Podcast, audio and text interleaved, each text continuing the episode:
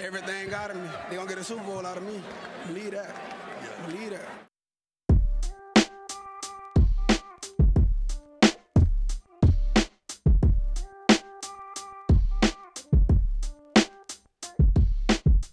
Willkommen zu Talk Like a Raven, dem Podcast rund um die Baltimore Ravens.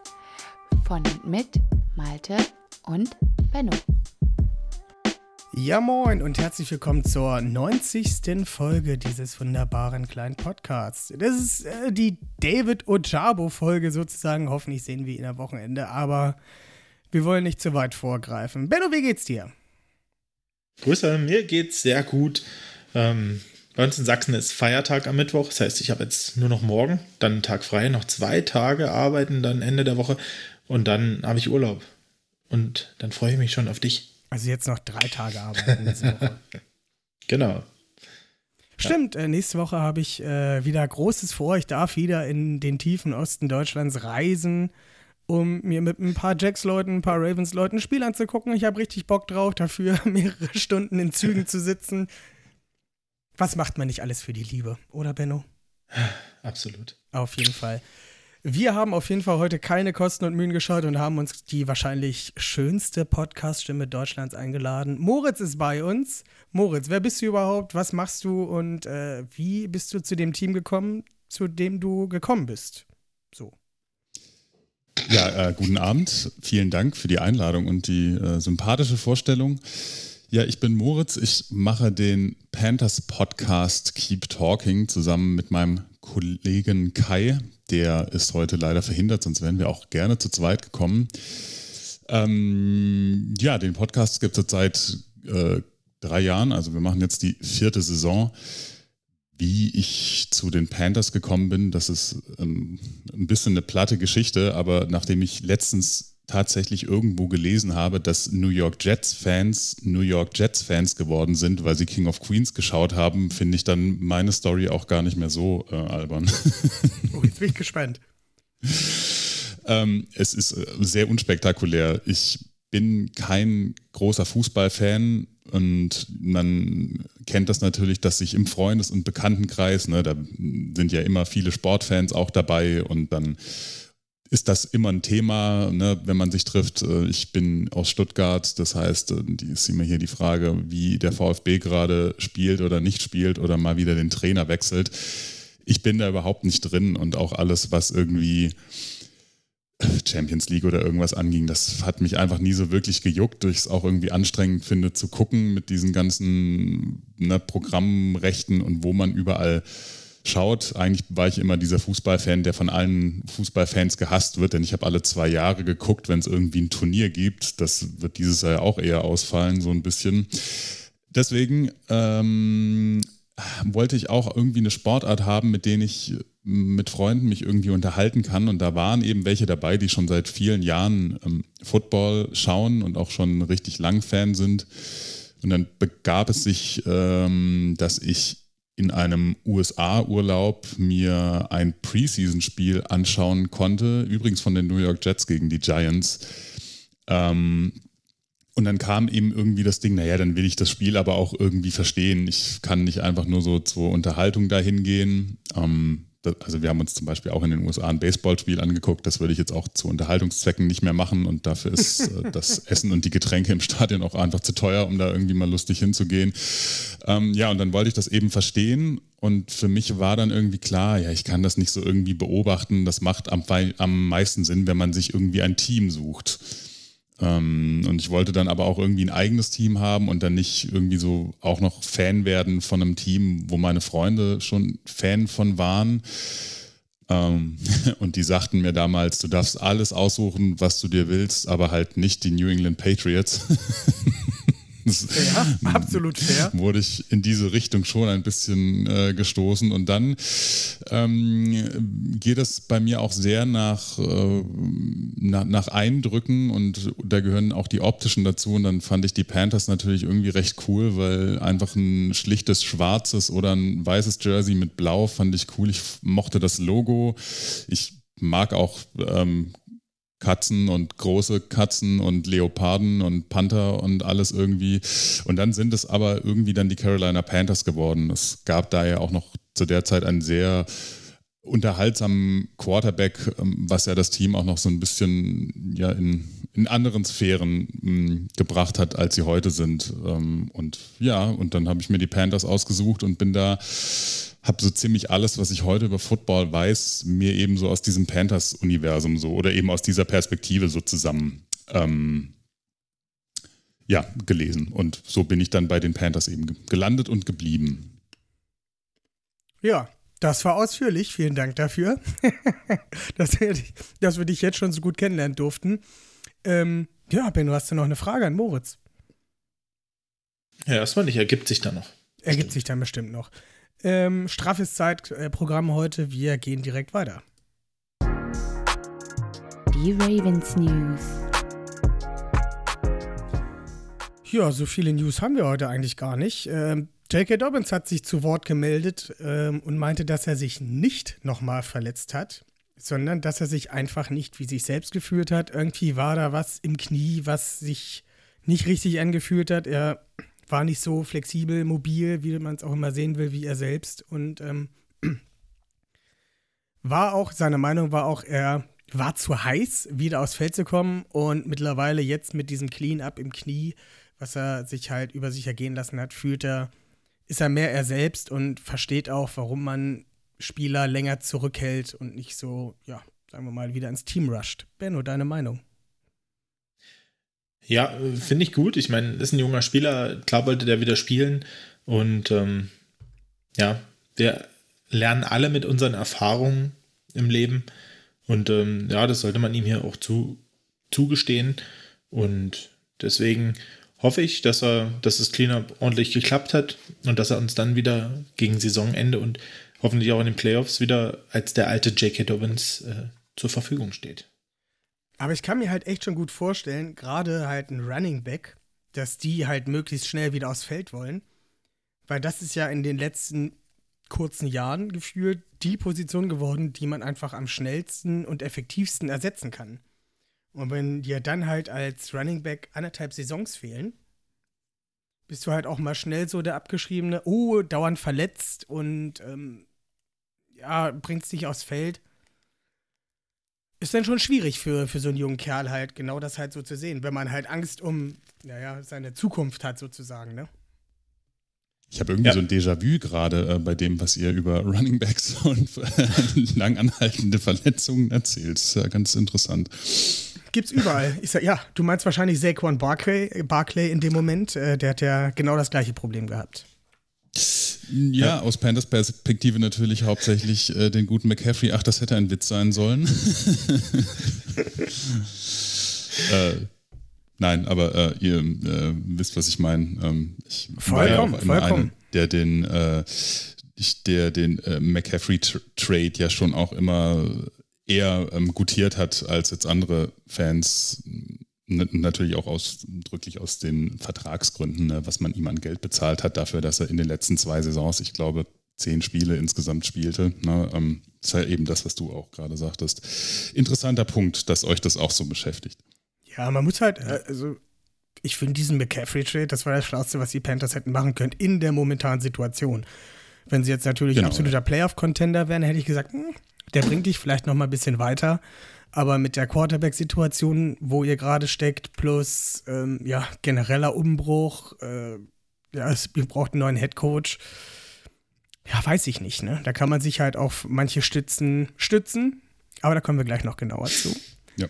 Ähm, ja, ich würde sagen, gehen wir mal auf die zweite News. Die fällt ein bisschen kurzer aus. Äh, Charlie Cola wurde in den Kader geholt. Der wird auf jeden Fall noch spielen, ne? Heißt es jetzt, Benno, heißt es jetzt bei, bei, bei Boyle? Ähm, könnte tatsächlich bald so sein, dass Nick Boyle dann wahrscheinlich ähm, im Practice Squad landen könnte am Ende, weil ähm, Harbour hat halt gesagt, sie sind äh, immer noch sehr überzeugt von, von der Voraussetzung von Charlie Kohler, ist ein großer, großer Tight ähm, mit viel Spielintelligenz und ähm, ja, die hatten schon mit ihm viel Spaß, bevor er sich da verletzt hat ähm, an der Muskulatur in ja, dieser Chormuskulatur, ne, wo er operiert werden musste. Und ja, und äh, er hat gesagt, dass er sich gut vorstellen kann, ähm, dass Charlie Kohler noch einige Plays macht und auch äh, auf dem Feld äh, einen kleinen Impact, also einen gewissen Impact haben kann dieses Jahr. Man muss sich mal reinziehen, dass die Ravens jetzt fünf Tight Ends im 53-Mann-Kader haben. Fünf Stück. Und die werden auch alle eingesetzt. Also Nick Boyle hat immerhin im letzten Spiel ein Viertel der Snaps gespielt und viele Special Teams. Aber die kriegen halt alle Spielzeit. Also wir hatten ja. viel Likely, wir hatten viel Oliver und äh, wir hatten ein bisschen Boyle. Und wenn Andrews dabei gewesen wäre, dann wäre vielleicht ein bisschen weniger Likely und ein bisschen weniger ähm, Oliver gewesen. Aber ja. ich glaube, wenn Charlie Kohler jetzt dazukommt und ja, Nick Boyle auch noch weiter im aktiven Kader verweilt, dann werden alle mehr oder weniger ihre Snaps bekommen. Und dann brauchen wir halt wirklich bald keine Wide Receiver mehr, sondern spielen nur noch Titans an. Weil auch Charlie Kohler ein sehr guter Passempfänger ist. Also primär ja. kein Blocking-Tight End. Musste auch gestern dezent äh, lachen, als der, ähm, ich weiß gar nicht wer, also haben ja einige kommentiert, das Münchenspiel, ähm, als äh, auf dem NFL Network dort, ich weiß nicht, wer es gesagt hat, aber irgendeiner von denen hat gesagt, dass die Seahawks ja das beste Thailand-Trio der Liga hätten. Und ich saß nur da und dachte mir, na klar. Wer ist denn der Teil, Tight End? Will Disley? Kenne Will Disley. Disley, Noah, Fan, Noah Fund. Und den dritten habe ich schon wieder vergessen. Auch so ein Langlot, ja. Ähm, keine Ahnung. Naja, dann haben wir halt das beste Tight End Quintett. So gut, dass ich ihn schon wieder vergessen habe. Wie heißt das ja. nochmal? Äh, nicht Quartett, wie heißt das bei 5? Quintett? Quintett. Ist das Quintett? Das beste ja. Äh, Tight End Quintett.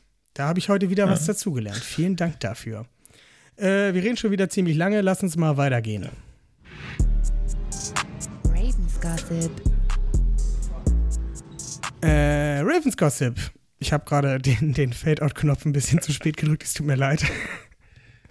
ähm, eigentlich ist es mehr ein Panthers Gossip. Den hat sich Benner ausgedacht. Ich übernehme keine Verantwortung. Äh, Panthers Gossip. Hätte man ja. für zwei First-Rounder Brian Burns traden sollen? Moritz, was denkst müssen. du? Müssen. Müssen. Müssen. Müssen. Verzeihung. Also es stand müssen. ja im Raum, dass die Rams wohl zwei First-Rounder und irgendwie wohl noch einen Second-Rounder oder irgendwas mhm. angeboten hätten. Aber woher haben die die ähm, denn im Jahr 2026? Habe ich, mich auch, hab ich, mich, hab ich mich auch gefragt, ja. ja. Ähm. das war, die erste, war, war meine erste Reaktion auf ja. diese Nachricht, äh, wie die Rams haben First-Round-Picks. Äh, ähm, ja, wir hatten das Thema natürlich auch ausführlich diskutiert. Ähm, man kann das ja so von, von zwei Seiten so ein bisschen mh, mm, betrachten. Die eine ist, Brian Burns ist ein wahnsinnig talentierter, sehr guter Spieler, der auch noch sehr jung ist. Ich glaube jetzt, was weiß ich, 26 oder so, ne, der jetzt praktisch auf der, auf der Suche nach seinem zweiten Vertrag ist. Das heißt, ähm, ja, um den kann man ähm, bauen. Das ist schon eine, eine sehr gezielte Waffe in der Defense, den man super gut einsetzen kann. Ob der jetzt unter dem letzten Trainerstab richtig eingesetzt wurde, immer, das kann man bestimmt auch irgendwie diskutieren.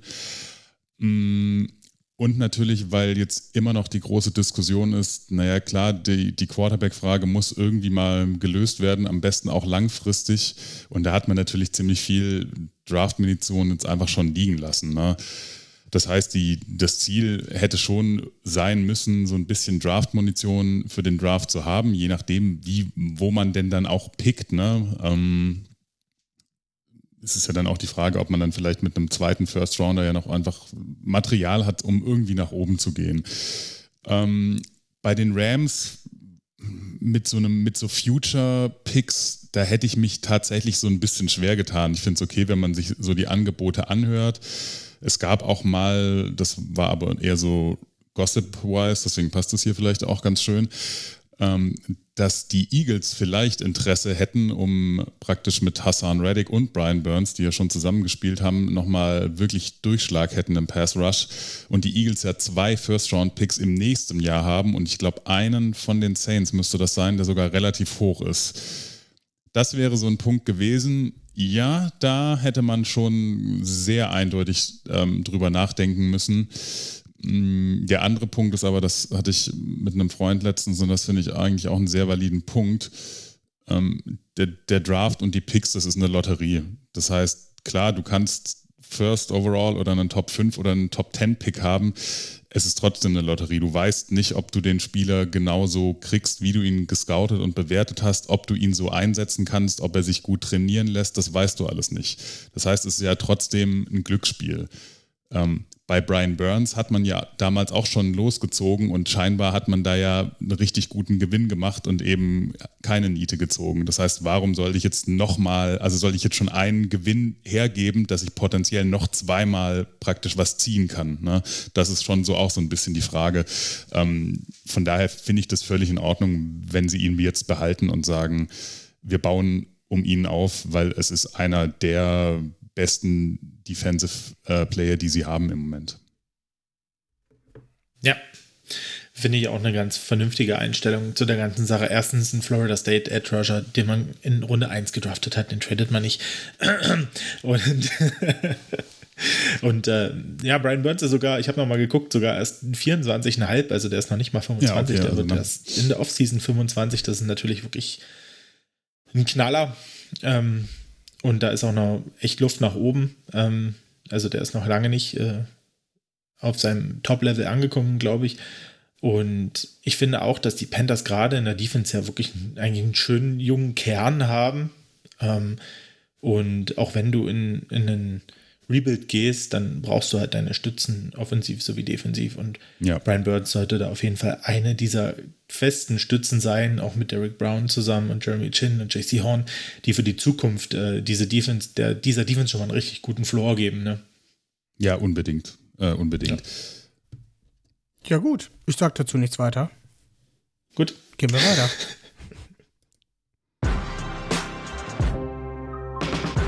Ravens Game Day Review. Die Game Day Review ist schon ein bisschen her. Vorletzte, nee, die letzte Woche Montag war das ja. Vorletzter ja. Spieltag. Letzte ja. Woche Montag, Ravens gegen Saints. Ich habe mich hier beim Ergebnis vertippt. Das werde ich nochmal kurz verbessern. 27 zu 13 haben wir gewonnen. Benno, möchtest du direkt äh, zu unseren Predictions nochmal zurückgucken, was wir da so hatten? Ja, komm, lass mal sehen. Lass also Benno hat gesagt, Devin Duvernay, zwei Touchdowns. Äh. Irgendwas war mit Rokon Smith. Ich glaube, du hast gesagt, ein Sack, ne? Mhm. Äh. 31 zu 24. Äh. Malte, 24 zu 12. Immerhin nah dran. Immerhin nah dran. Likely mit Touchdown. Katsching. Und Hamilton mit Turnover. Kann man eigentlich Fast auch sagen. Katsching. Also Fast eigentlich, Clutching. es war ein Turnover, der ihm nicht gegönnt wurde, aber es war ein Turnover. Ja. Also, ja. der war Blödsinn. Das stimmt, eigentlich. Ja. Also, würde ich sagen, habe ich mal äh, voll zugeschlagen hier. Hast du ziemlich, ziemlich gut genäht, ja. Ja, ich ziemlich gut genäht. Äh, wir machen das alles relativ schnell, weil das schon so weit zurückhängt. Ähm, ich fange jetzt einfach mal an. Die Offense war ganz okay, konnte den Ball bewegen. Obwohl es ohne ja. Andrews und Bateman so ein bisschen schwer war, hat, also Lamar hat dann wirklich die Bälle weit gefächert, ne, wenn ich mal so gucke, wer hier alles einen Ball gefangen hat. Ähm, also sehr likely hat den Ball. James Prochet hat zwei gefangen. Josh Oliver, Deshaun Jackson, Kenyon Drake, DeMarcus Robinson, Justice Hill, Mike Davis, Devin Dury und Patrick Hart haben alle mindestens einen Ball gefangen. Das sind 1, 2, 3, 4, 5, 6, 7, 8, 9, 10. Was nochmal? 1, 2, 3, 4, 5, 6, 7, 8, 9, 10 Leute, die den Ball gefangen haben. Ja, normalerweise würde jetzt wahrscheinlich beim normalen Spiel würden fünf Leute fehlen und die ganzen Catches hätte der Mark Andrews wahrscheinlich gesehen. Ja, also es hat da meines Erachtens nach definitiv an der offensiven Passpräsenz gefehlt. Wir haben ja gesehen, es wurden Bälle gefangen, aber nur 133 Yards war jetzt nicht so viel. Benno, wie hast du das so empfunden mit der, mit der Passstärke der Ravens? Ähm, naja, ich sag jetzt mal, für die Voraussetzungen, die wir hatten, war es eigentlich nicht so schlecht. Also er hat es ähm, ganz gut verteilt. Es waren auch wieder ein paar Drops dabei. Ähm, ja, und am Ende waren die Ravens gar nicht mal so super auf den Pass angewiesen, weil einfach der Lauf so gut funktioniert hat. Ganz genau so ist es. Der Lauf hat richtig gut funktioniert. Man muss auch dazu sagen, Deshaun Jackson hat einen Ball gefangen. Sogar zwei, aber der eine wurde wieder wegen irgendeiner Strafe aberkannt. Nicht so schlimm. Aber der Lauf, wie Benno schon sagt, hat funktioniert. 188 Yards. Das war wieder äh, Ravens Football, wie wir ihn kennen und mögen und lieben und hast du nicht gesehen. Äh, 4,7 Average pro Run. Das lässt sich schon mal sehen. Zwei Touchdowns. Kenyon Drake hat sich mal wieder gezeigt. 3,9 Yards Average. Zwei Touchdowns gelaufen, 93 Yards. Da muss sich ein J.K. Dobbins anstrengen, um da dran vorbeizukommen, würde ich sagen. Oder, Benno? Ähm, das glaube ich auch. Also ähm, vor allem, was heißt anstrengen? Der wird schon wieder reinrotieren, wenn er fit ist. Ähm, aber erstmal hat er keinen Druck von außen, um wieder fit zu werden, besonders, also schneller als das muss. Ähm, Gus Edwards wird, denke ich, wieder da sein nach der, äh, nach der Bye-Week jetzt. Und äh, von daher haben wir da echt ein schlagkräftiges Tandem mit den beiden. Und ähm, mich freut es ehrlich gesagt, dass Kenyon Drake ähm, ja, sein, seine Rolle in der Offense so gut gefunden hat jetzt und da auch immer besser klarkommt. Was ja, man aber ja. natürlich nicht nur an Kenyon Drake festmachen sollte, sondern in erster Linie auch an der Offensive Line. Oh, jetzt kommt das wieder. Ich habe es extra nicht aufgeschrieben. Was denn? Offensive Line war gut. Trotzdem drei äh, Sacks zugelassen hier, ne? Offensive Line. Ja, wir waren gerade beim Rushing. Ja, Caden, Caden, Caden, Caden Ellis hier. Caden Ellis, ne? Äh, wer ist das, ne? Hat hier einen Zack gemacht, ne? Hier, äh, wer ist das? Wer ist das? Caden Ellis. Kenne ich nicht. Gut kann ich die Offense Line nicht gewesen den, sein. Von den Saints. So gut kann die Offense Line nicht gewesen sein. Nein, die Offense Line war wirklich stark. Äh, vor allem im Run-Blocking hat die da eigentlich ja, alles gegeben, was man konnte. Was will man mehr? Ja, kannst ja. auch 12 Yards mehr rushen, dann hast du 200 Yards und noch einen Touchdown mehr. Das geht natürlich immer. Aber das Pferd muss ja nur so hoch springen, wie es springen muss. Und ich muss auch sagen, ich hatte tatsächlich so das Gefühl, Baltimore hat das auch genauso gemacht. Hm. Weißt du, wie ich meine? Es hatte so ein bisschen den, also hatte der, so ein bisschen der, den Anschein, ja. In der Offense zumindest, ne? Also es war gefühlt viel, also es war so ein bisschen, Entschuldigung, er hat mir ein bisschen der Hals gekratzt gerade. Ähm, ich hatte so ein bisschen den Anschein, dass man seine fehlenden Passempfängeroptionen oder dass man das Fehlen, sagen wir mal ehrlich gesagt, das Fehlen von Mark Andrews ein bisschen, ja, ein bisschen konservativer irgendwie in dem Ganzen gewesen ist, was nicht verkehrt war, weil das Run-Game wunderbar funktioniert hat. Ähm, aber irgendwie war das so ein bisschen, ich weiß nicht, ich kann es gar nicht genau beschreiben. Benno, wie war dein Gefühl da? Ja, also ich muss ganz ehrlich sagen, das, was ich von vornherein nicht so äh, erwartet hätte, war einfach, dass die Ravens gefühlt von vornherein einfach komplette Kontrolle über das Spiel hatten. Sowohl offensiv als auch defensiv. Und das hing natürlich auch in erster Linie mit dem, mit dem starken Run-Game zusammen, was die Ravens einfach auch in ihren guten Zeiten in den letzten Jahren halt immer ausgemacht hat.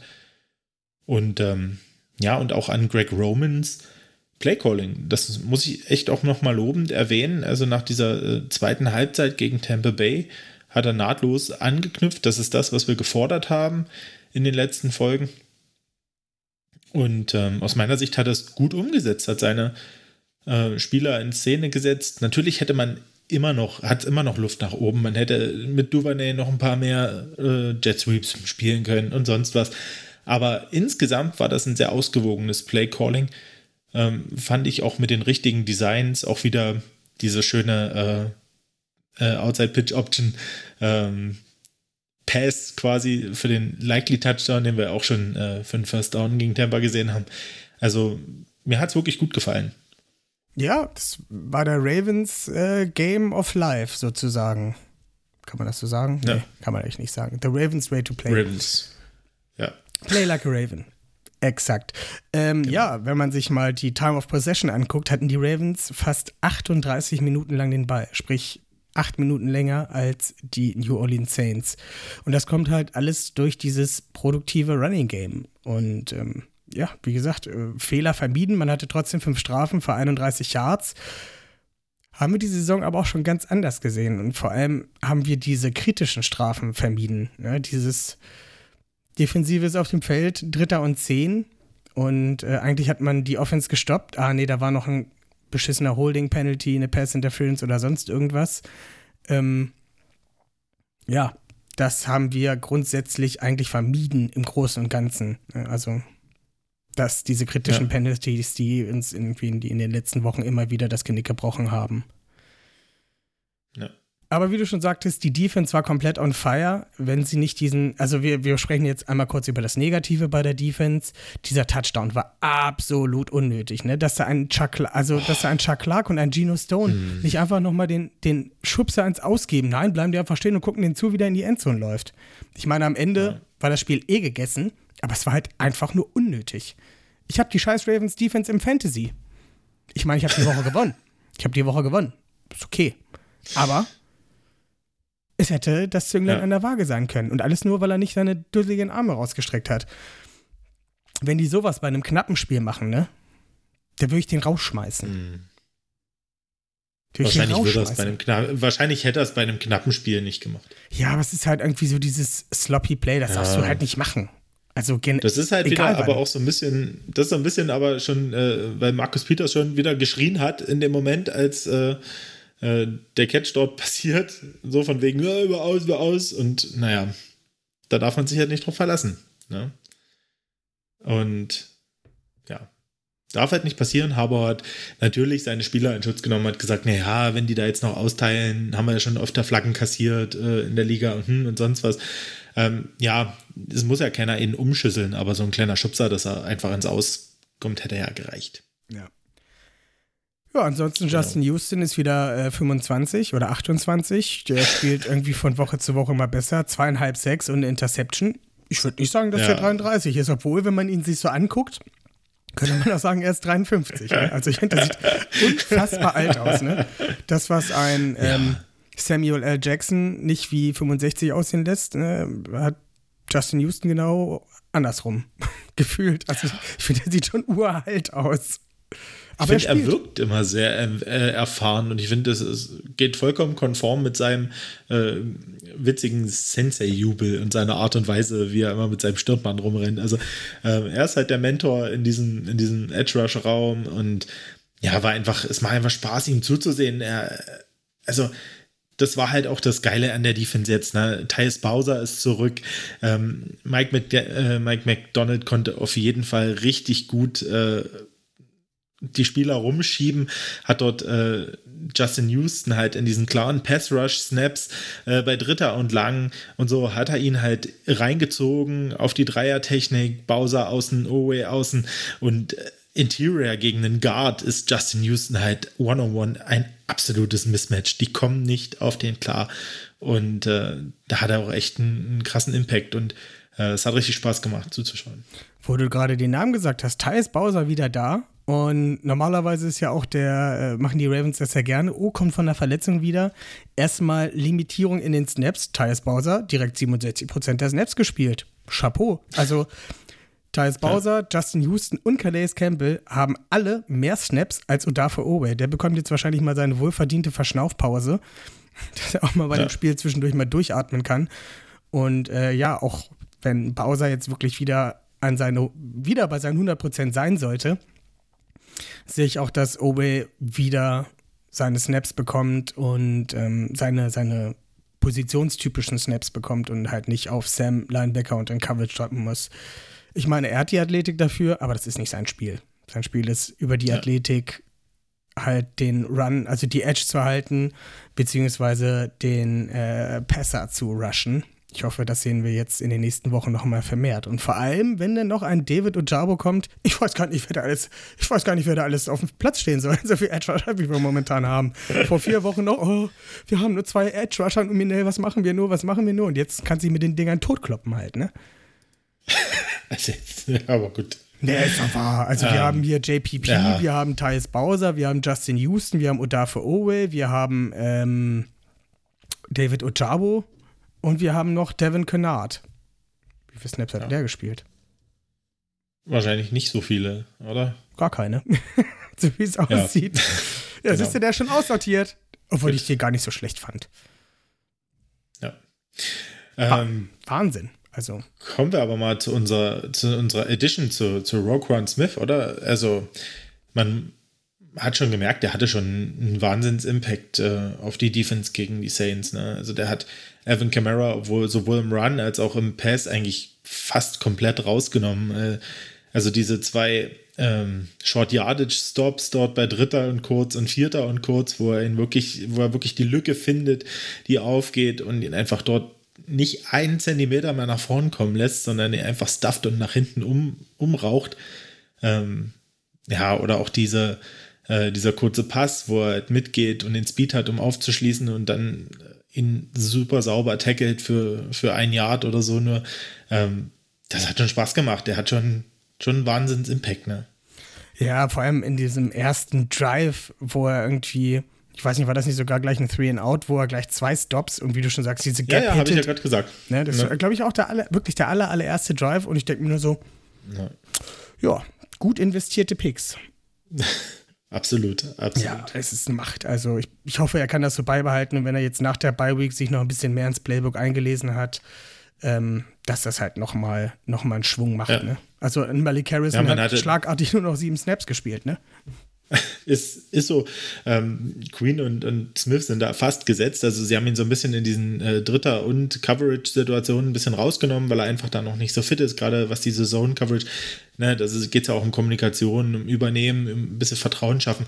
Aber alles andere hat er gespielt und das auch auf, ähm, ja, möchte man sagen, gegen die Saints war es schon Elite-Level in dem Spiel. Was man da auf jeden Fall, ja, Elite würde ich noch nicht sagen, aber dafür, dass er halt erst irgendwie fünf Tage im Team war, war das schon ein richtig, richtig starkes Ding.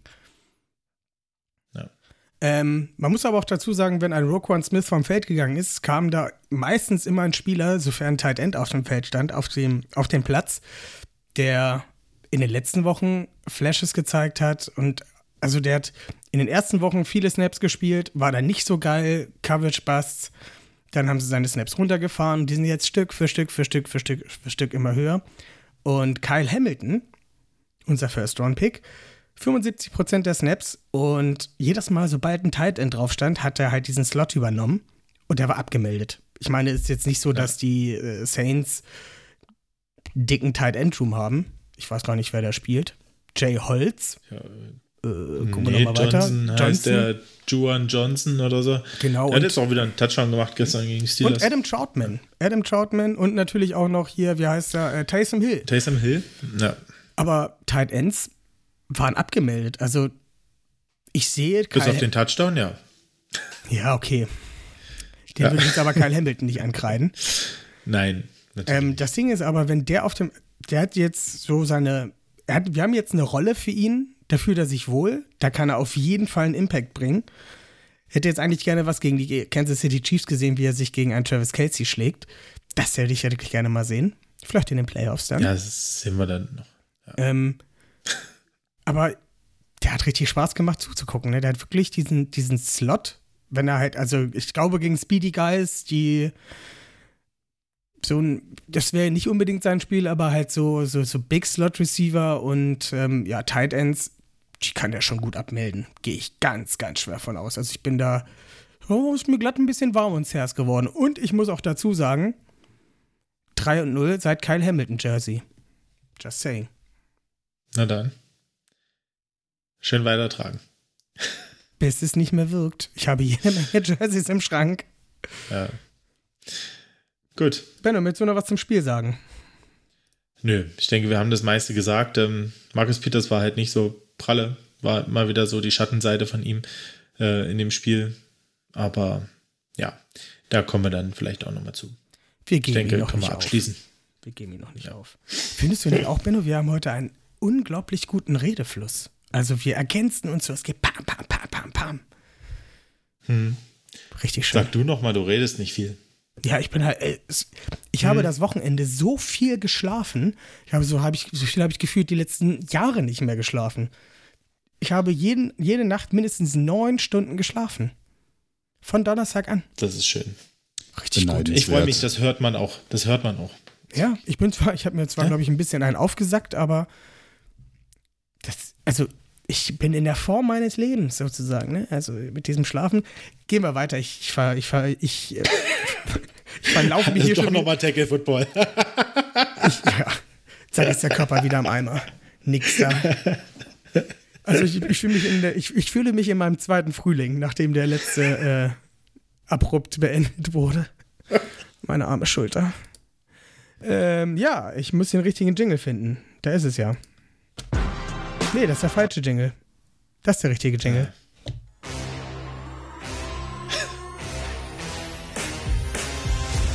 Die Ravens Game Day Preview. Ich bin, ich bin jetzt so euphorisch mit der ganzen Sache, dass ich hier den falschen Jingle nehme. naja, das passiert.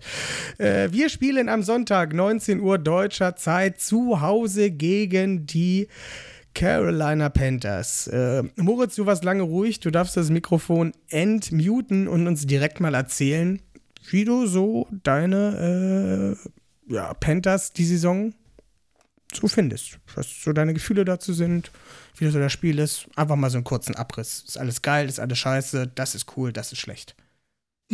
Ja, die Gefühle zur Panthers-Saison, da ist, ist, wahrscheinlich ein einzelner Podcast, reicht da wahrscheinlich gar nicht, um das zu sagen. Ähm, ich glaube, viele haben sich von der Saison an sich nicht wirklich viel erwartet, denn ähm, eigentlich sind nach der letzten Saison schon die meisten davon ausgegangen, dass Matt Rule, äh, der damalige Head Coach, nicht hätte verlängert oder beziehungsweise frühzeitig entlassen werden sollte. Ähm, das ist nicht passiert. Der Besitzer David Tepper hat ihm ja noch das Vertrauen äh, oder bei der Stange gehalten sozusagen. Ähm, es gab dann in der Offseason nochmal einen Quarterback-Trade ne, mit Baker Mayfield. Das heißt, wir hatten dann die glaube, Top 3 Picks der 2018er Dra äh, Draftklasse dann ähm, bei uns im Kader. Es hat niemand, glaube ich, ernsthaft mit Erfolg gerechnet. Also ich nicht, ich bin aber auch bei uns meistens eher so der Pessimist von allen. Ähm, da, es gibt Leute, die kaufen sich früher eine Fahrkarte für einen Hype-Train oder so. Mm, ich hatte mir von der Saison versprochen, dass es Spaß macht, wieder den Panthers zuzugucken, weil das ist das, was in der letzten Saison überhaupt nicht passiert ist und in der vorletzten Saison auch nur sehr rudimentär. Hm, das heißt, ich habe so ein bisschen von einem 50-50-Rekord, äh, was ja nicht mehr geht, äh, aber geträumt, so irgendwas mit vielleicht acht oder neun Siegen. Ähm, aber da auch gar nicht mal so der Fokus drauf, sondern einfach, dass es wirklich Spaß macht, das wieder anzugucken. Ähm, das war uns dann erstmal nicht verwehrt. Ähm, die ersten Wochen waren katastrophal. Ähm, die, die Defense war nicht gut, war viel zu viel auf dem Platz. Die Offense hat überhaupt nicht funktioniert. Baker Mayfield, von dem ich auch ein bisschen Hoffnung hatte eigentlich, ähm, und von dem man ja weiß, dass er eigentlich ganz gut Football spielen kann, zumindest auch in dieser einen Saison, wo die Browns nach, was weiß ich, 25 Jahren mal wieder in den Playoffs waren so dachte ich eigentlich, könnte man ihn sehen und dass er auch richtig motiviert wäre, das nochmal zu zeigen. Und dann ging das aber in den ersten Wochen alles so dermaßen schief, ähm, dass dann ja Matt Rule, ich glaube, in Woche 5 äh, dann schließlich gefeuert wurde. Völlig zu Recht, äh, meiner Meinung nach, und auch viel zu spät. Mm, dann ging natürlich noch der, der Defensive Coordinator Phil Snow mit. Die beiden gibt es nur im Doppelpack die werden vermutlich auch im Doppelpack wieder an irgendeiner College-Mannschaft äh, eine Arbeit finden. Was ich so höre, sind da wohl die Nebraska Huskers irgendwie so ein bisschen im Gespräch. Aber ja, und dann übernahm ja Steve Wilkes, äh, der ähm, war vorher, weiß ich gerade gar nicht mehr auswendig, was der vorher war, der war irgendwie Assistant Coach in der Offense, ist auch ein alter Bekannter, der kam auch diese Saison erst wieder zurück war aber schon äh, früher mal bei den Panthers als unter in diversen Coaching äh, Positionen, unter anderem auch in der Super Bowl-Saison 2015-16. Und der dann eben das Steuer rumgerissen hat und auf einmal wurde es etwas wild. Ähm, denn Sam Darnold war ja schon in der Preseason verletzt, dann war auf einmal Baker Mayfield verletzt und äh, Matt Corral, der gedraftete Quarterback im Draft, ist ja auch in der Preseason schon verletzt ausgefallen. Das heißt, man ging dann auf einmal mit dem vierten Quarterback, mit PJ Walker, ähm, in, den, in das Spiel und die Offense sah auf, trotzdem komplett anders aus. Und dann hat man natürlich gegen Tampa Bay und Tom Brady auch noch gewonnen. Das war ja so ein absoluter Upset-Sieg, wo es ja auch bei den, bei den Tampa Bay Buccaneers auch wirklich schlecht aussah in, in dieser Phase noch.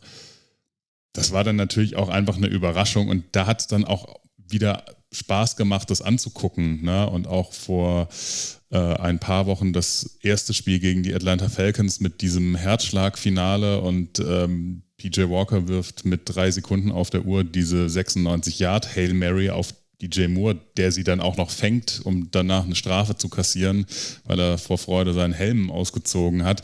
Das war ja alles total absurd, ne? aber dieses Spiel hat man dann verloren, aber es war trotzdem absolut unterhaltsam und hat Spaß gemacht.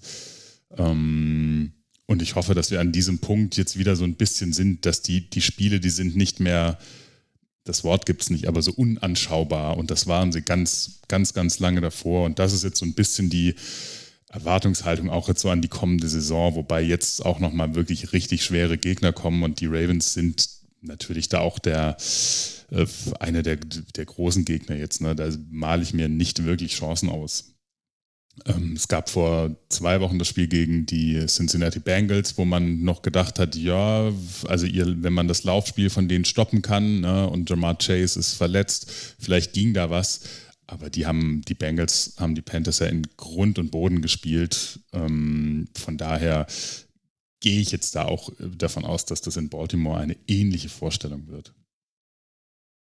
Das mal so weit, so kurz zur äh, aktuellen Lage. Wenn ihr da konkretere, auf konkretere Punkte gerne äh, eingehen wollt, gerne fragt mich. Aber das ist so eine Misere gewesen bei den Panthers in den letzten Jahren, dass es sehr schwer ist, das so im allgemeinen Umschlag so ein bisschen abzubilden.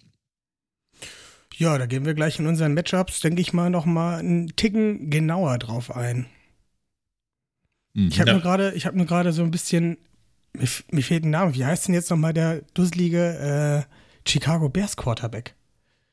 Justin Fields? Justin Fields. Warum fällt mir denn dieser Name nicht ein? Weiß ich nicht. Ich weiß es nicht. Ich wollte gerade hier mal bei den ganzen PFF-Dingern suchen, finde den aber nicht. Wo steht der denn? Hm. Ist auch absolut nicht äh, relevant. Ich wollte mir nur mal seinen Rushing Grade angucken.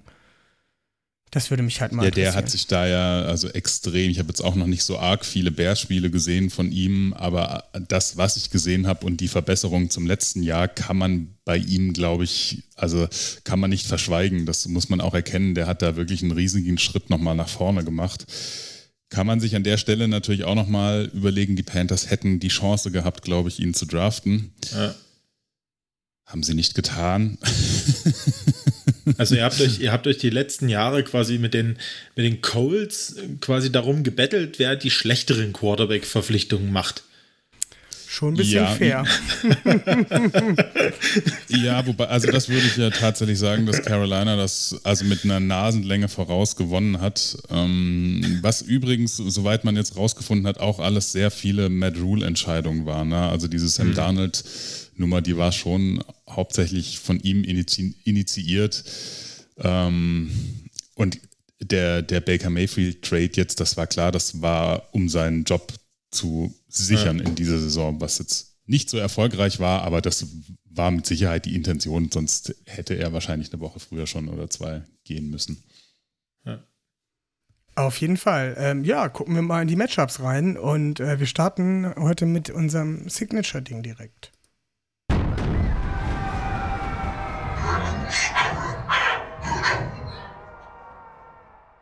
Ich kann immer nur wieder sagen, ich liebe diesen Schrei am Ende. Es wird niemals langweilig. Für die, die es immer noch nicht verstanden haben, diese äußerst liebliche Stimme, die meine ist, sagt Benno's Trench Battle. Wir gucken auf die jeweiligen Lines, denn ich denke, ich persönlich denke, das ist der große Punkt in diesem Spiel, äh, in dem das Spiel entschieden wird. Benno, bitte, fang an. Ja, also wie in so vielen Spielen, natürlich äh, liegt die Wahrheit oft in den Trenches. Und ähm, da müssen wir einfach mal sagen, wir haben nicht zu Unrecht unsere Offense Line auch im Stammtisch ähm, mit dem Olli und so gelobt. Ähm, man sieht es jetzt mittlerweile auch echt bei, bei PFF ähm, in den Grades so als Anhaltspunkt. Ronnie Stanley ist 16 bester Tackle Mo Morgan Moses 17 bester Tackle vom Ranking. Äh, Tyler Linderbaum 12 bester Center. Kevin Seidler 11 bester Guard. Ben Powers fällt da ein bisschen aus der Reihe mit 49. besten Guard. Ja, ähm, ja, aber diese Offense Line findet sich, die Offense Line ist langsam richtig homogen. Ähm, die, man merkt, dass die Jungs einfach das Vertrauen in ihren Nebenmann haben, wissen was, wie sie reagieren in bestimmten Situationen und das merkt man gerade im Laufspiel extrem. Also das ist wirklich, ähm, das ist richtig gut. Das haben wir jetzt schon gesagt. Es ging auch die letzten Wochen ähm, stetig bergauf mit der Leistung.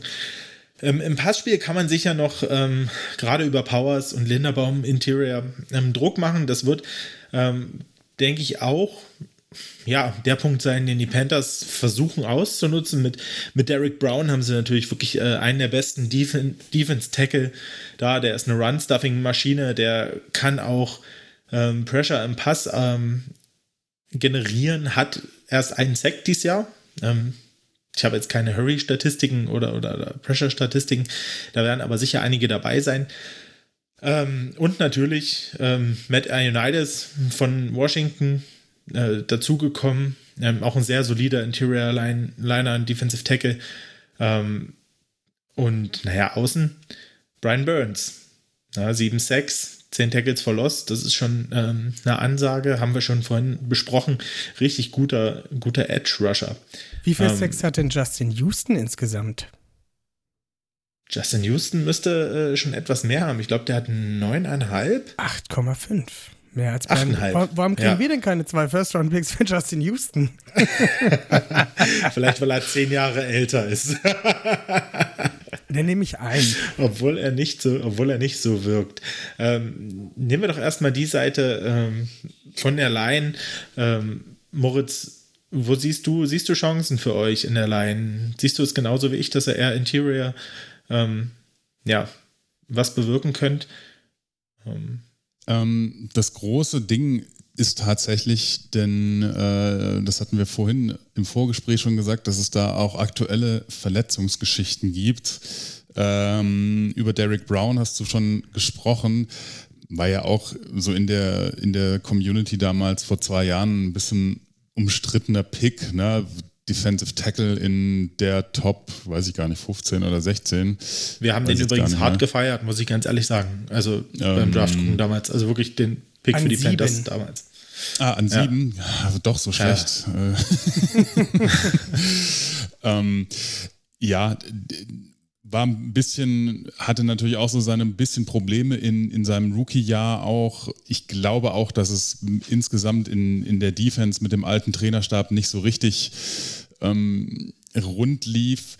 Der hat in diesem Jahr und jetzt auch in den vergangenen Wochen nochmal einen Riesenschritt gemacht. Also der räumt Tackles ab das ist der Wahnsinn, ja. Er ist nicht die, die riesen Sackmaschine, muss er, glaube ich, auch nicht haben, kann aber, also das ist ja auch einfach ein Kraftpaket, ne? Also gerade im, im, im Druck auf die Interior Line ist das ein wahnsinniges Ding und für den, für den Lauf, Laufstopp unheimlich wichtig. Ähm, auf der anderen Seite, du hast auch über, über Matt Ioannidis gesprochen, der wird leider nicht spielen können. Der ist verletzt und wird äh, das Spiel verpassen. Ich glaube, eine Nackenverletzung, wenn ich es richtig erinnere. Mm, das heißt, für ihn wird spielen Davian Nixon, wahrscheinlich ein Spieler, oh, der. Ähm, Kenne ich auch aus dem Draft, ja? aus der Draft-Coverage vor zwei Jahren. Genau, ja, war der nicht ähm, irgendwie bei Iowa oder so? Oder Iowa Hawkeyes. Oder, ja. Ähm, Fünfte Runde, 159. Ja, genau, ja. Richtig. Äh, also ein sehr, ein sehr, ähm, ein sehr später Pick ist auch so ein bisschen ein, ähm, ein Berg von Mensch, irgendwie äh, 1,90 Meter und irgendwie 140 Kilo, also schon auch ähm, ein Viech. Ähm, man hat ihn nicht so arg viel gesehen. Äh, ich glaube, talentweise äh, ist da einiges da, aber er hat sich dann, glaube ich, auch nicht so arg entwickelt. Wurde er dann auch gewaved äh, im September und dann aber auch wieder ähm, äh, gesigned. Und mhm. ja, der ist jetzt dann eben auf der Defensive Tackle ähm, Backup-Position, beziehungsweise wird rotieren. Das könnte ein Problem sein, weil auch äh, äh, Ionides hatte schon einen sehr massiven Anteil auch an dieser recht guten Run-Defense, die die Panthers stellenweise hatten. Das Problem ist jetzt ja wirklich auch durch diesen Trainerwechsel und dann gibt es Spiele, die auch, na, wo man dann sagt, das kann man vielleicht unter einem schlechten Tag abhaken.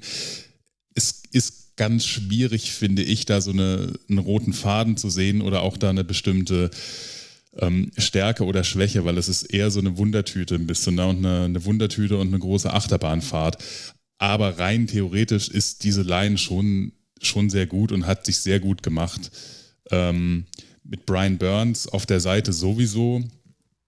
Ähm, auch wenn er, ich glaube, er hat jetzt auch irgendwie acht Sex, glaube ich, dieses Jahr schon. Ähm, er hat halt eigentlich keinen, keinen wirklichen Backup oder keinen kein Rotational Player. Auf der anderen Seite war immer noch ähm, Yito Grossmatos, auch, ich glaube, Zweit- oder Drittrunden-Pick vor zwei Jahren.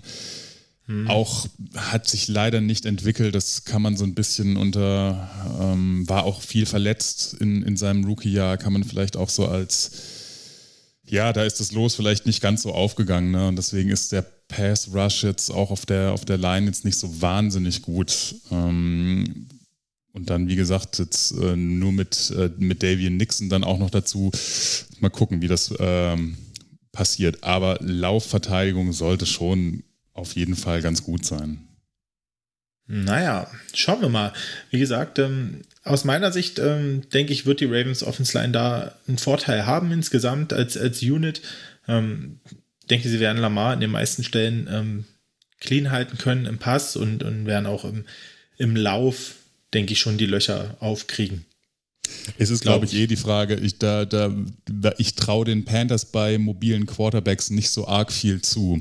Es kann sein, dass sie das total gut machen, aber es ist natürlich auch dann, da ist einfach die Offense von, von den Ravens einfach auch zu, zu hat zu viele äh, Dimensionen im, im Laufspiel. Ich kann es mir irgendwie schwer vorstellen, ob sie wirklich alles so im Blick haben und dann eben auch bei, bei Läufen von Lamar Jackson irgendwie und auch ne, bei, bei, sei es bei Scrambles oder bei designten Läufen, weiß ich nicht, ob sie da, ob das gut harmoniert. Ähm, da mache ich mir immer ein bisschen Sorgen. Dass, da wird okay. der Quarterback immer ganz gerne vergessen aus der ähm, Laufsicht. Jetzt so bei, bei Marcus Mariota, den hatten sie so ein bisschen unter Kontrolle jetzt, ne, bei, ähm, bei Atlanta.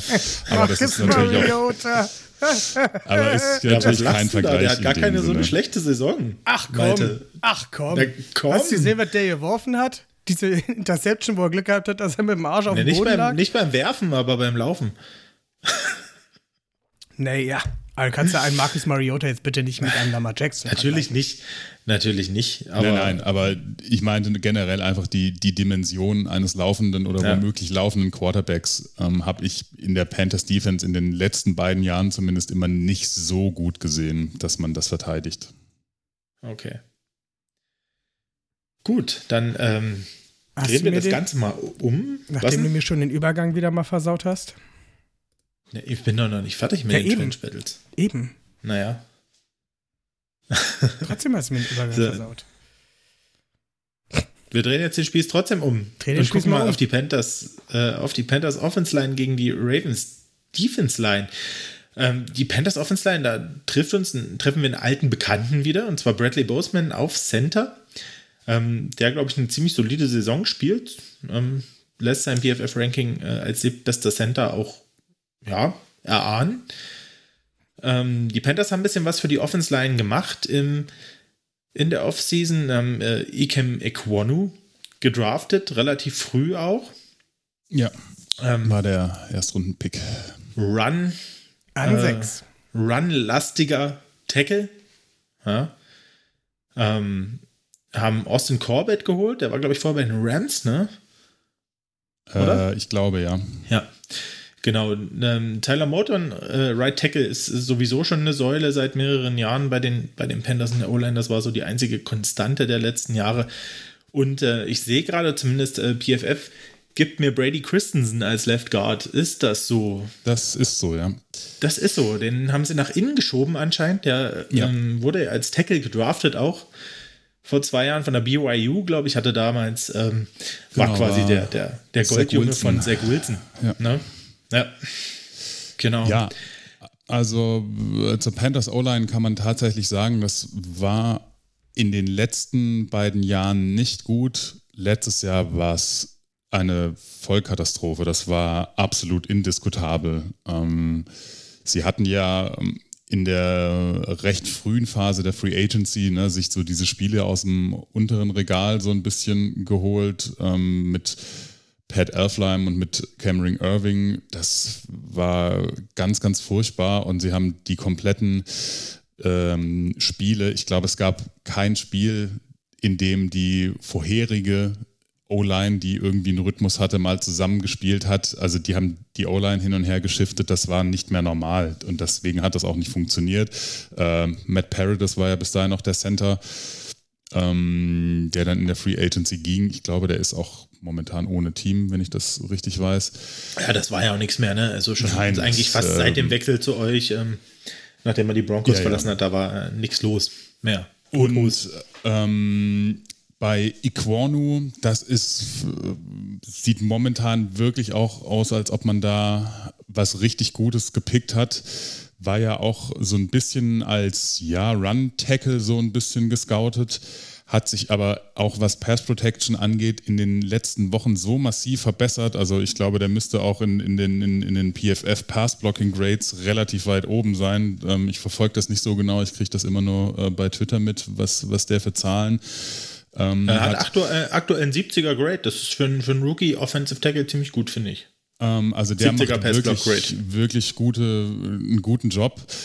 Insgesamt die ganze, die ganze Line. Ähm, Pat Elfline war ja bis vor kurzem auf Center und äh, Bradley Boseman, den wir alle sehen wollten, ähm, hat maximal ein paar Snaps in den Special Teams gehabt. Das hat sich dann auch geändert, seitdem Steve Wilkes übernommen hat und eben der Center sich leider verletzt hat. Aber ähm, wir sind alle in, äh, zumindest in der, in der Panthers Community, sehr große Boseman-Fans, weil er ein richtig cooler Typ ist und seine Family und die sich ja schon Absolut. auch total in Charlotte irgendwie integriert haben und da ähm, hier, wie sagt man, äh, so ähm, Sozialarbeit, ne? Oder halt Ja, so ähm, in der Community sich engagieren. Community Stark, Work ne? und so, so machen.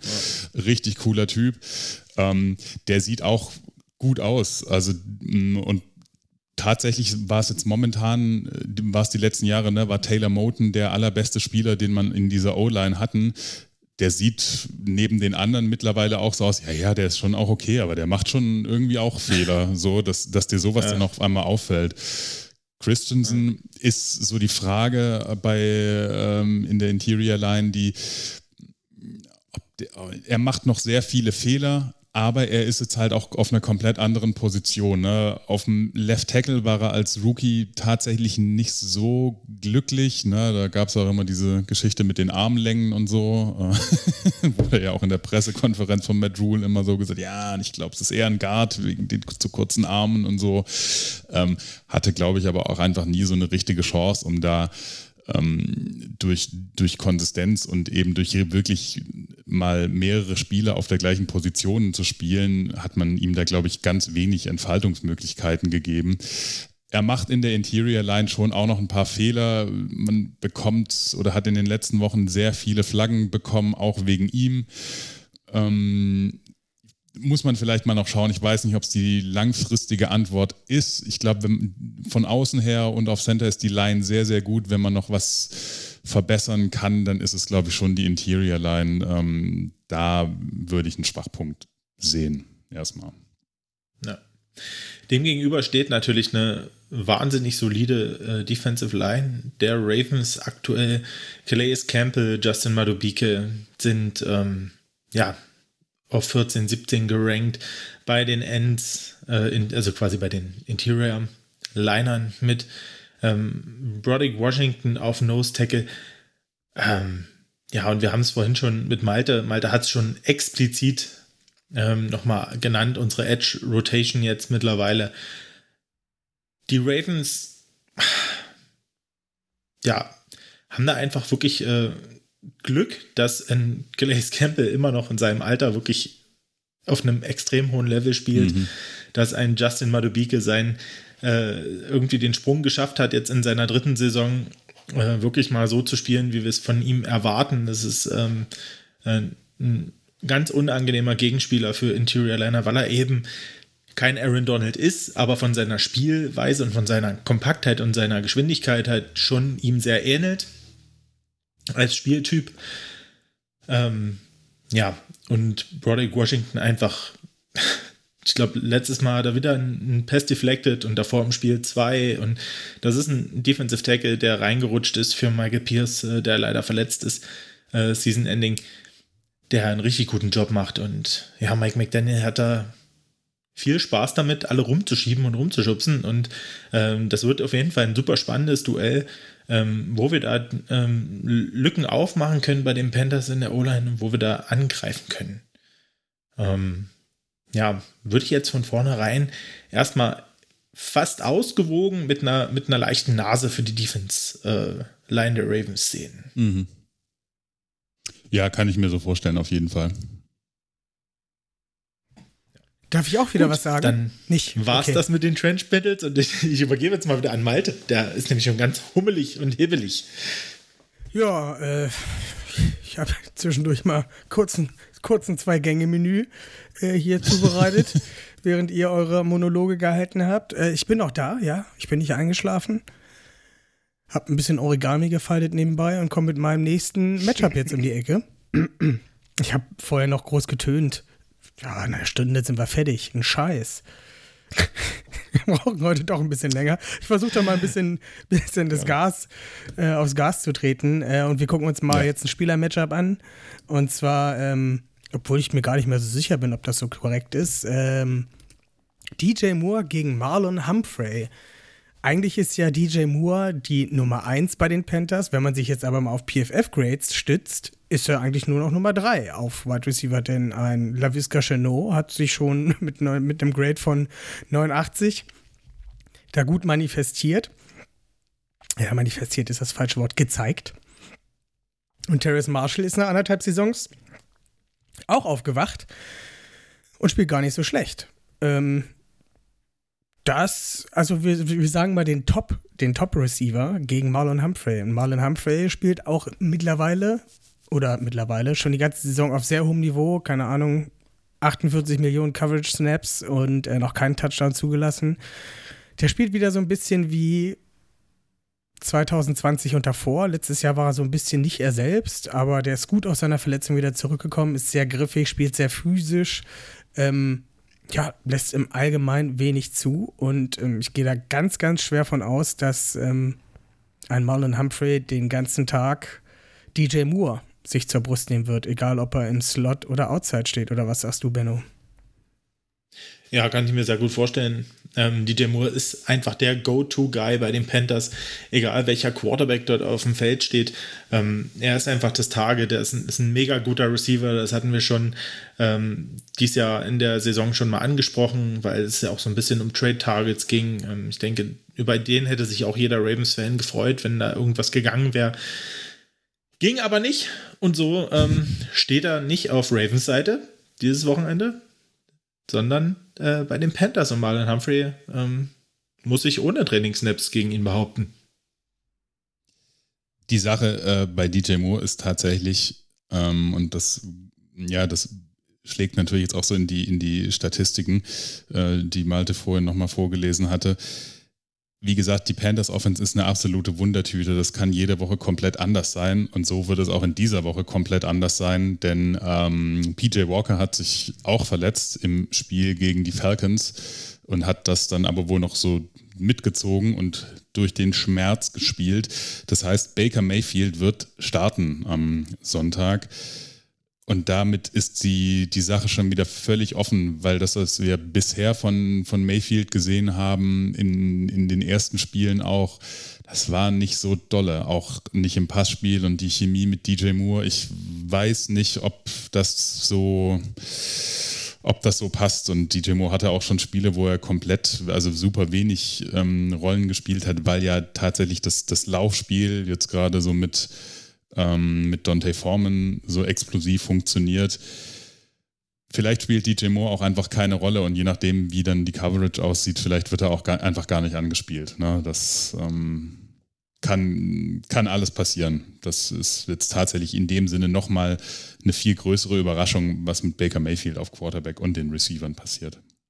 Kommt auch ein bisschen drauf an, wie viele Gehirnzellen von Baker Mayfield noch übrig sind, nachdem er jetzt zuletzt ja, äh, ja die Offense-Line quasi ohne Helm äh, Headbutts verteilt hat. Ja, vor Freude. Äh, das ist ein berechtigter Einwand. Ja.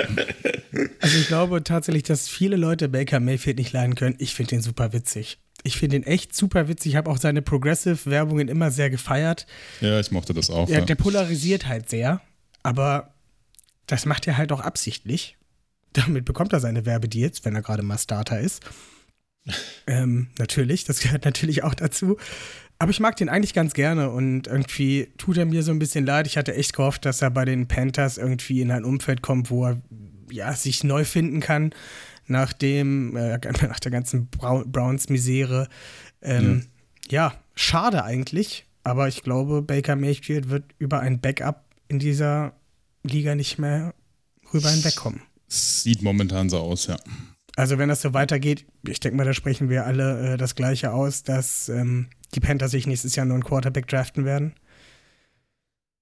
Das sieht so aus, ja. Wobei ich jetzt, das ist auch ganz interessant, ich auch jetzt mit ein paar Amerikanern mal gesprochen habe, die sehen das auch und die sagen auch, hey, da kommt bestimmt auch irgendwie mal ein Elite-Quarterback auf den Markt oder so. Das ist, äh, fand ich ganz interessant, von denen mal diese Szene äh, zu haben. Aber ich glaube, es geht jeder davon aus, dass man in den Top 5 ähm, einen Quarterback pickt. So ein Elite-Quarterback wie Russell Wilson.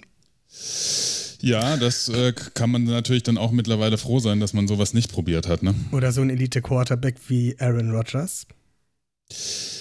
Ja, ich meine, der wirft immer noch ganz gut. Äh, man kann jetzt über den äh, Q Aaron ja auch denken, was man will.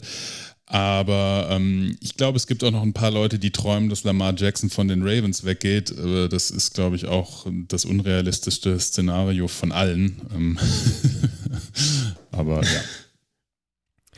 Mir ist ja gerade, also jetzt mal wieder mal ein bisschen neben die Tüte gekotzt.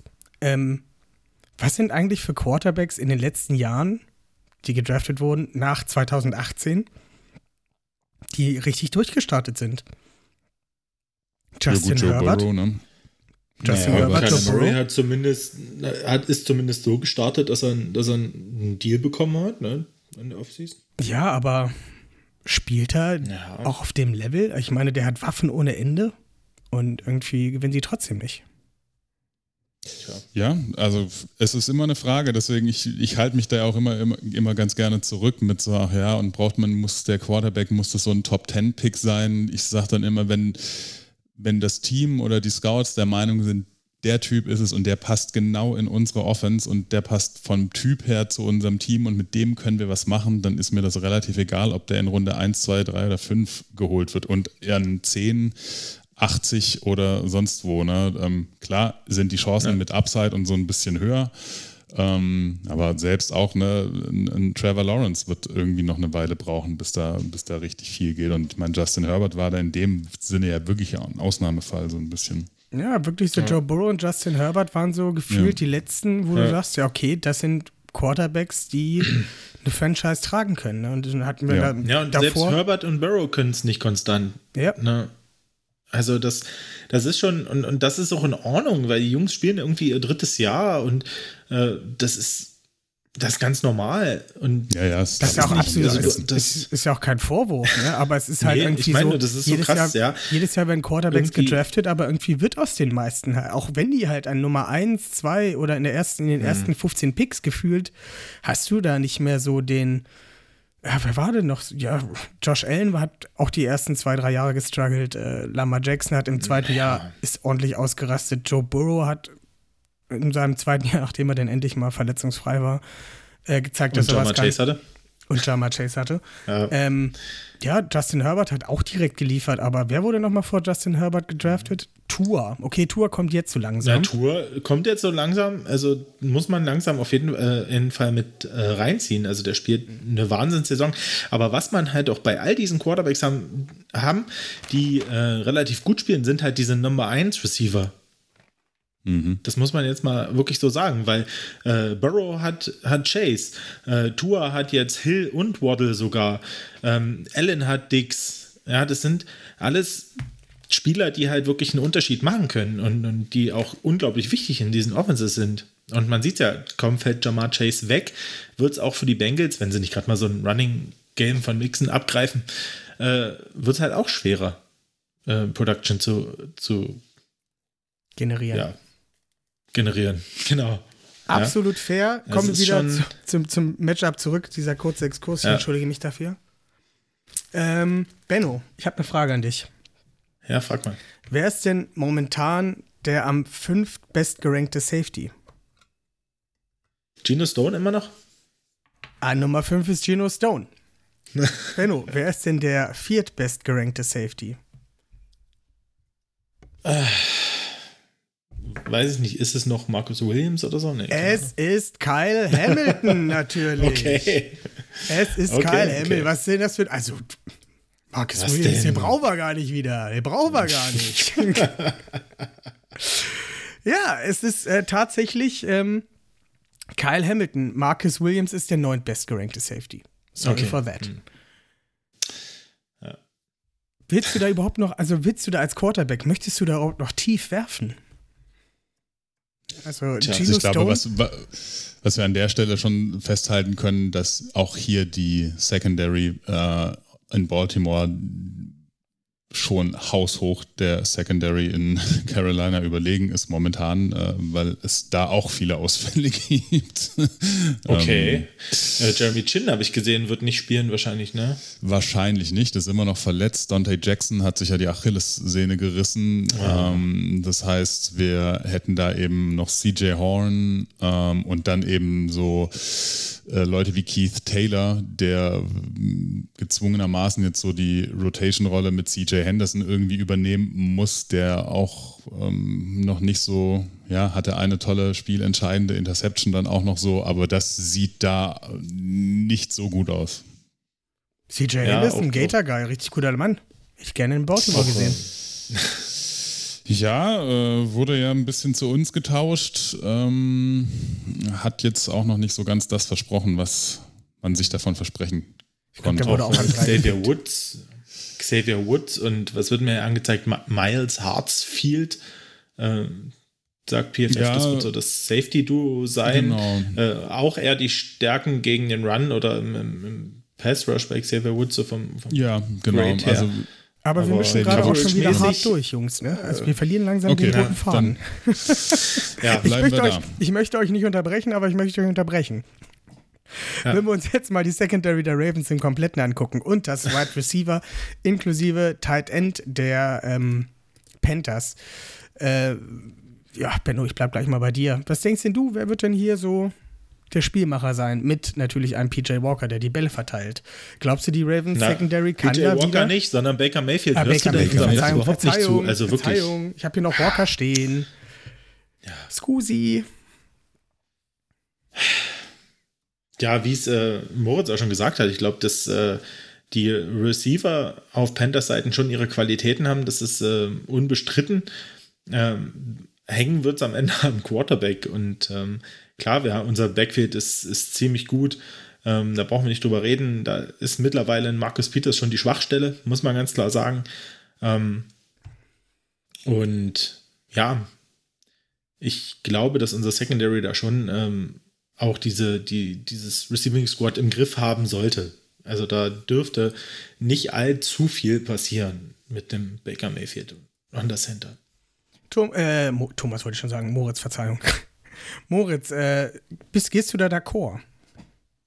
Ja, also sehe ich tatsächlich so. Wie, es ist auch, wie gesagt, ähm, ich, ich würde mich da jetzt auch schwer tun, dann mich eindeutig irgendwie festzulegen, weil ich auch wenig Vorstellung habe, wie, die, der, wie der Gameplan aussieht und wie das mit Baker Mayfield funktionieren sollte. Also ich, wie gesagt, ich denke, es wird, sie werden viel übers, übers Laufspiel probieren äh, und dann je nachdem, äh, vielleicht lebt auch Baker Mayfield da jetzt so ein bisschen gefährlich, äh, weil er vielleicht auch ein paar Big Plays auflegen will, wenn er schon mal wieder startet oder so. Kann natürlich auch sein, dass er da auf der Suche nach einem großen Wurf ist. Ähm, aber ich sehe da übers Passspiel, glaube ich, nicht so die richtige Chance gerade.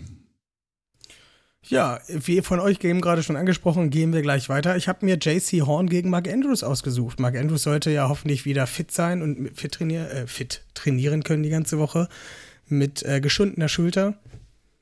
Und ich habe hier gerade mal das die Offensive Grades äh, der Ravens äh, aufgerufen. Und wer ist da ganz oben, Benno? Wer ist der bestgerankte Offense Player? Ist nicht repräsentativ, aber ich wollte es trotzdem. Ach so, ich, ich kann es nicht, ich habe nicht alle Grades offen, keine ja, Ahnung. Ich sag's dir, Jackson. es ist Deshaun Jackson. elf, total, ja. elf Total Snaps. Ja, ja der hat. Äh, Sorry, den muss ich einfach nur mal kurz zwischenschieben. Ähm, ja, ich hoffe ja, dass Mark Andrews wieder zurückkommen wird. Und ja, also er Likely ist da, Devin Duvernay ist da. Ähm, wie wollt ihr denn diese Tight Ends aufhalten, frage ich mich da. Mit wem? weiß man ja grundsätzlich auch einfach nicht, ne? wie, wie sie sich entscheiden, wer dagegen wen irgendwie geht. Ähm, gute Frage. Das kann ja auch alles und jeder sein, ne? von JC Horn ähm, bis zu einem CJ Henderson. Dass das mit Mark Andrews eine schwierige Nummer wird, das ähm, ist, glaube ich, auch klar. Ähm, also da würde ich, ja, ähm, ja fällt es mir schwer, was dazu zu sagen. Ähm, dazu müsste man ja wirklich wissen, wie, wie die sich das vorstellen dort. Ja. Auf jeden Fall. Also ich denke, ja, ich denke, auch das, das Linebacker-Squad der Panthers ist ja auch nicht so schlecht, muss man so sagen. Ne? Also über die Mitte, aber die haben halt auch, äh, so was Coverage angeht, insgesamt sind es auch eher schlechter gerankt als gegen den Lauf. Ja? Ähm, ja. ja, denke vielleicht also eher so ein Frankie LeVou und Jack Thompson. Klar, können die auch mal äh, über die Mitte ein bisschen covern und so, aber ähm, ob die jetzt bei einer Crossing Road oder irgendwo dranbleiben können, äh, gerade gegen den Andrews, weiß ich jetzt auch nicht. Ja, das ist sowieso für jeden schwer. Ähm, ja. Aber Benno, ich habe da noch mal eine Frage an dich. Äh, wo wir beim besten Tight End Trio der Liga sind. Wer ist denn der äh, oh, jetzt muss ich gerade nochmal gucken. Ich, äh, oh, nee, jetzt habe ich falsch geguckt. Ha, wo, wo steht der denn? oh, so ein Ärger. Egal.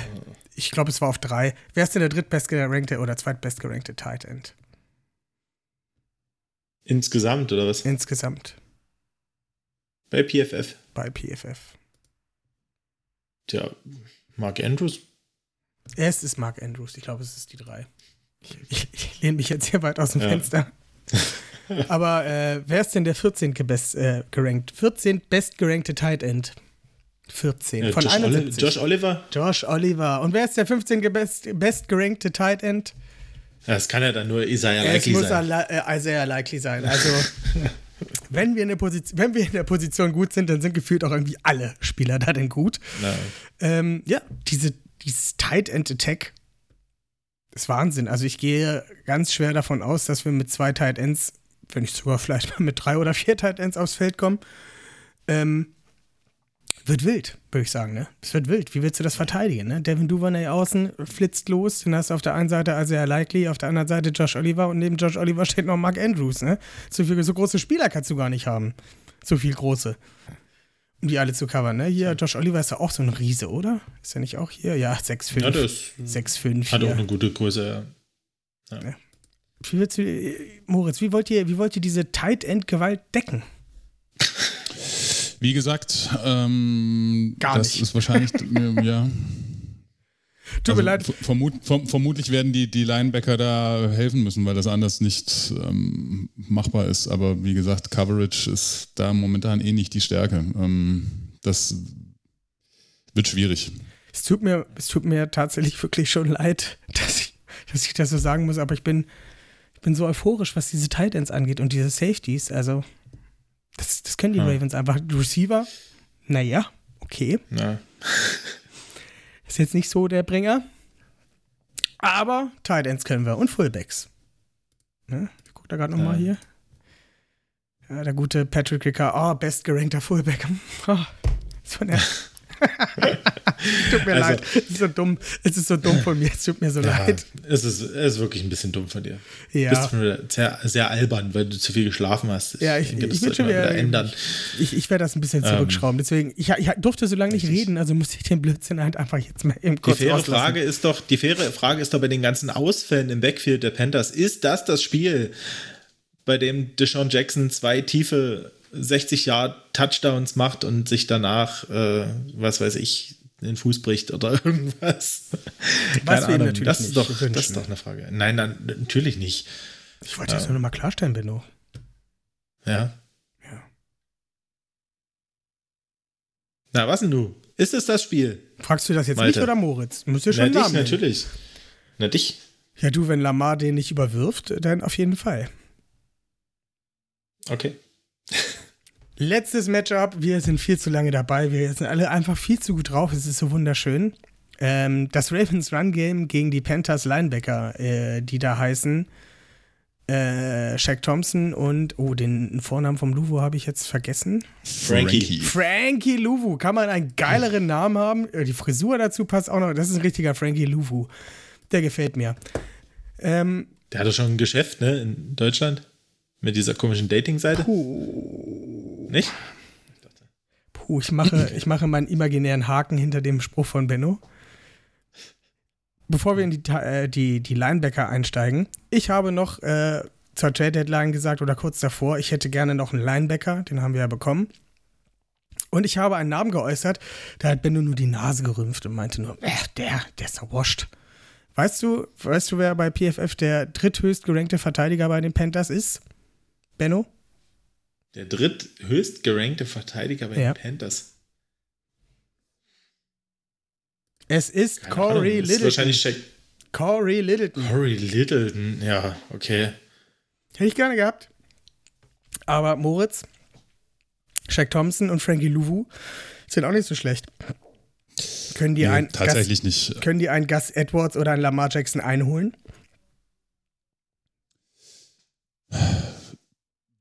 Sehe ich eher mehr als ähm, bei den Receivern, ja. Also je nachdem, wie weit, wie weit sie kommen, ähm, ob die, äh, ob die Läufer, die Ballträger ähm, die Möglichkeit haben, praktisch Speed aufzunehmen über eine längere Strecke, dann ist es da mit Sicherheit schwierig. Aber ähm, die, die Box oder so, das kann ich mir schon sehr, sehr gut vorstellen, dass die nach wie vor noch sehr gut funktioniert. Da sind die an der Stelle tatsächlich recht gut. Aber wir haben auch äh, bei den Bengals gesehen, die können auch äh, einfach mal die Defense zu Hause lassen oder den Kopf zu Hause lassen, weil da haben sie, glaube ich, am meisten Rushing Yards zugelassen, wie seit äh, Jahren nicht mehr. Das heißt, auch das ist ja keine Garantie, dass ähm, sowas immer funktioniert. Hm. Benno, deine Meinung? Ja, ich habe es ja vorhin schon gesagt. Ich denke, das Laufspiel wird äh, bei den Ravens trotzdem äh, effektiv, ähm, effektiv sein. Ob es jetzt ähm, in, in dem Maße, wie es jetzt in den letzten Wochen ist, weiß ich nicht. Ich denke auf jeden Fall 100 Yards äh, Rushing werden locker geknackt. Da, da denke ich schon, ähm, dass das klappt. Ähm, aber wie Moritz schon sagt, ähm, die Front Seven ähm, eigentlich der Panthers jetzt natürlich ein bisschen geschwächt, ähm, hat ihre Stärken auf jeden Fall gegen den Lauf. Und ja, aber eigentlich, wenn man es äh, im Gesamten sieht, muss da, muss da was gehen. Predictions. Moritz, ich würde gern mal so hören, wie du so denkst, das Spiel ausgehen wird. Was denkst du? Mm, Also ich gehe schon sehr stark davon aus, dass die Ravens das gewinnen werden. Ich schätze, mm, womöglich auch sind da ein paar Punkte drin. Ich sag mal irgendwie 28 zu 12 oder sowas. Klingt durchaus fair. Ich hätte gerne noch eine offensive Prediction von dir. Also das muss nicht über die Äh. Ravens sein, das kann absolut was Wildes sein. Mm, Was für so Also ich bin, bin wäre mir sehr sicher, dass Dante Foreman wieder einen Touchdown läuft. Ähm, das würde ich jetzt mal als Prediction hinstellen. Ja, das klingt. Was habe ich denn jetzt gemacht? Jetzt habe ich irgendwo anders reingeschrieben, nicht so schlimm. Dante Foreman, TD-Run, gefangen oder gelaufen? Nee, gelaufen. Das klingt nach einer sicheren Bank und ich würde gerne noch was Defensives von dir hören. Hm. Mm. Äh, Marquise Haynes macht einen Sack.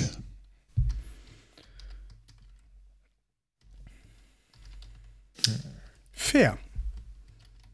Benno, ich möchte was von dir hören.